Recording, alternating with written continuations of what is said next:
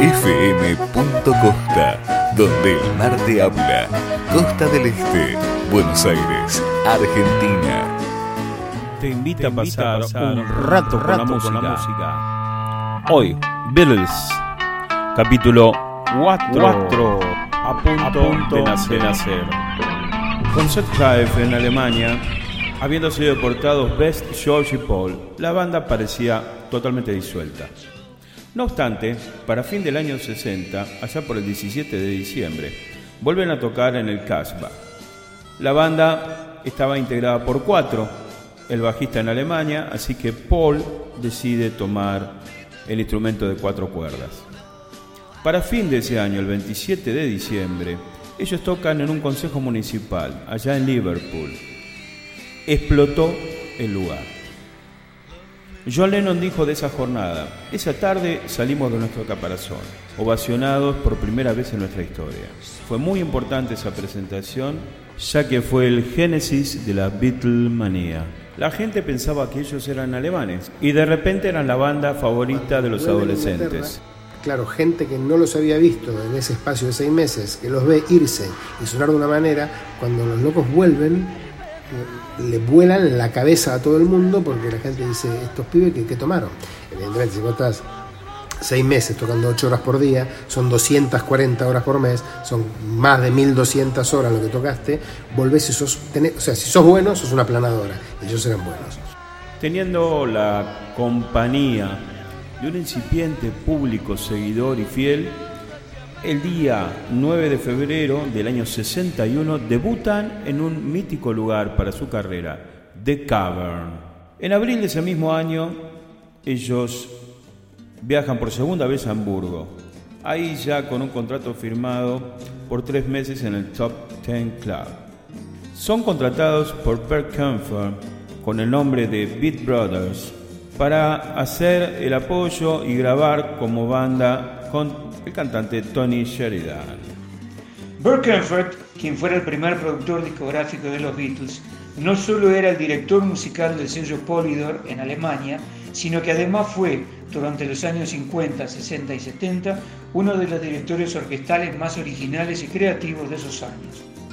Les ofreció a los Beatles registrar sus primeras grabaciones, en su mayoría junto al excelente cantante Tony Sheridan, y a pesar de que Comfort era muy formal y los Beatles muy bohemios, congeniaron inmediatamente gracias al sentido del humor que todo lo puede. Comfort era además un perfeccionista y gracias a ello esas primeras grabaciones de los Beatles fueron realizadas en estéreo con una calidad de sonido que aún hoy impacta. Durante los años posteriores, Comfort siguió registrando versiones instrumentales de temas de los Beatles y estos recordarían siempre el famoso sonido click del bajo de la orquesta. Curiosidades. Este primer contrato de grabación y publicación de los Beatles estuvo perdido durante muchísimos años. Finalmente fue encontrado en Suiza y fue subastado en el año 2011. En el año 66 ellos vuelven a Hamburgo, dan dos conciertos y dedican unos minutos de uno de los conciertos para homenajear a Bert Kempfer con unas notas de Strangers in the Night, tema que le pertenecía y que era un éxito absoluto en ese momento en la voz de Frank Sinatra. Se puede decir claramente así, pero es claramente así. Eh, el primer disco que ellos graban lo graban en Hamburgo como banda, banda de fondo de Tony Sheridan, ¿no? Es un disco de Tony Sheridan eh, acompañado por los Beat Brothers, que eran los Beatles, ¿no? Eh, donde hay un tema que es un tema Harrison Lennon, se llama Cry for a Shadow, donde está no es ella dulce, oh ain't she sweet, Eh, y está, esa creo que la canta Lennon, justamente, mira vos, en el disco de Tony Sheridan canta Lennon.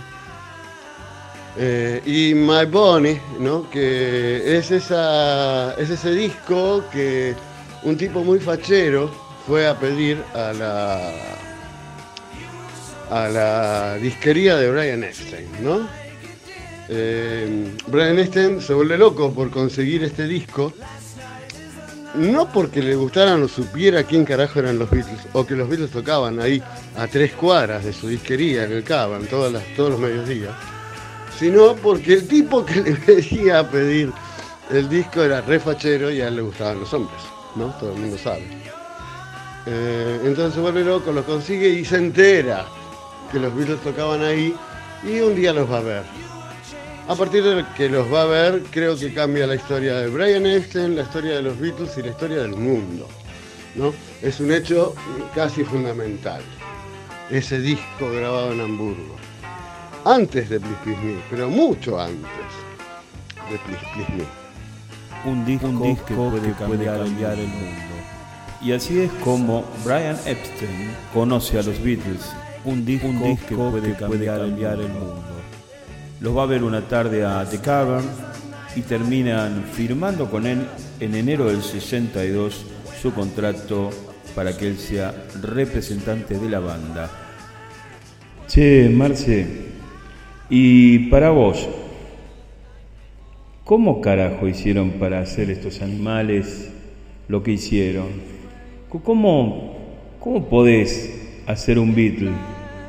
¿Cómo se puede crear una banda tan tremendamente buena e irrepetible.